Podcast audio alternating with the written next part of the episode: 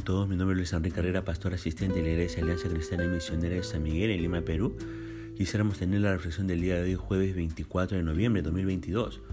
Hoy nos corresponde ver un nuevo libro, el libro de Amós, y nos corresponde ver los capítulos 1 y capítulo 2 de este libro. Y hemos querido titular a este devocional El rugido de Dios.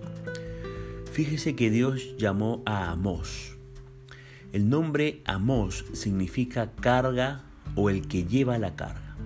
Amós fue un pastor de ganado y fue llamado por Dios a profetizar contra Israel, pero antes tuvo que hacerlo contra seis naciones vecinas con serias acusaciones. Vamos a ver en el capítulo 1. Ahora, el versículo 1 y versículo 2 de este capítulo 1 de Amós nos dicen que eh, estas son las profecías de Amós desde Jerusalén. El versículo 3 al 5 del capítulo 1 nos dice que Damasco y sus tierras de Siria serán destruidas. ¿Cuál es la razón por haber, cuál es la razón por la que iba a ser invadida Damasco y Siria? Bueno, por haber invadido Galaad. También se nos dice en los versículos 6 al 8 de este capítulo 1 de Amós que será destruida Gaza sus ciudades filisteas. ¿Cuál fue la razón?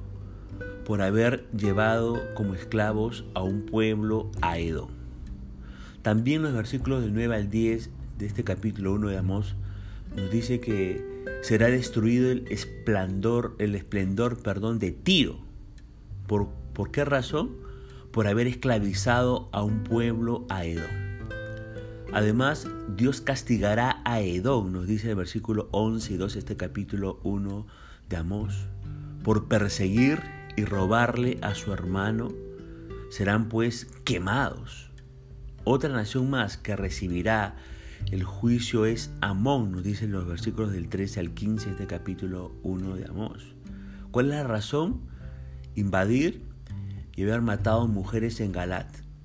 Eso les iba a a conllevar a ser llevados cautivos.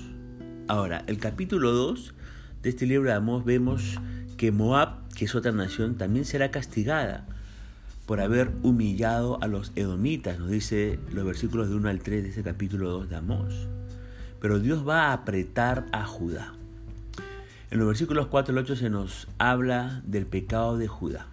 Han menospreciado e incumplido la ley de Dios, son idólatras, han esclavizado al justo y al pobre, son injustos con los indefensos y son inmorales. Serán destruidos su ciudad y sus palacios. Ahora yo le pregunto, a la altura de este bozonal y basado en lo que le acabo de decir en este capítulo 2 de Amós, ¿está usted obedeciendo a la palabra de Dios? ¿Está siendo idólatra al poner ídolos en su vida por sobre Dios como lo hizo este pueblo de Judá? ¿Está siendo injusto con los débiles? ¿Tiene una conducta inmoral y sin valores? Ahora, los versículos del 9 al 16 de este capítulo 2 de Amós, vemos que Dios va a apretar a Judá. Dios, para proteger eh, a Judá, destruyó a los amorreos. También los liberó de Egipto e hizo de sus hijos sus ministros en el templo. Pero vemos en este capítulo 2, particularmente en el versículo 9 al 16, que Judá ha humillado a los, nazareos, a los nazarenos y a los profetas. Por lo tanto, Dios los va a apretar y no se van a poder salvar del juicio de Dios. Basado en lo que le acabo de decir en estos versículos 9 al 16, le pregunto, ¿es usted agradecido o desagradecido con todo lo que Dios le ha dado hasta hoy? Comprende que Dios ha tenido misericordia eh, de usted al llamarle a servirle. Todo, comprende que todo es por su gracia. ¿Está el Señor apretando su vida por sus pecados? ¿Está volviendo a Dios en arrepentimiento y restauración? Ahora, fíjese que en estos dos capítulos, siete veces el profeta dice, así ha dicho Jehová. Yo le pregunto, ¿qué significa esto para usted? Esta frase se ha dicho a Jehová. Le pregunto más, ¿habla usted siempre palabra de Dios como lo hizo Amós? Yo espero que sí. Ahora bien, Israel en estos capítulos 1 y 2 estaba en su apogeo. Había prosperidad, había paz, pero esto le impedía ver lo peligroso de su situación, porque también había desigualdad entre ricos y pobres, injusticia social, aumento de la corrupción, cohecho y licencia sexual. Es así como Dios envió a Amós a declarar juicio contra su pueblo. ¿Qué quería enseñarles Dios en estos dos capítulos a su pueblo? En primer lugar, quería enseñarle a su pueblo que es el juez soberano del universo y que no hace acepción de personas ni tiene favoritos. Castigaría la maldad de las naciones impías, que usted puede leer en estos dos capítulos. Lo segundo que Dios quería este, enseñarles a su pueblo era que ningún pecado quedaría impune. Su paciencia se había agotado. Por eso usted puede leer en, en el capítulo 1 y el capítulo 2 esta frase, por tres pecados de y por el cuarto no revocaré su castigo. Tres eran ya muchos, pero el cuarto haría rebalsar la copa de la ira de Dios. Lo tercero que quería Dios enseñarles era que Dios, eh, que Dios y su juicio eran inevitables. Por eso usted puede leer la frase ahí, prenderé fuego. Y esto iba a suceder por los pecados cometidos por las naciones vecinas contra su pueblo.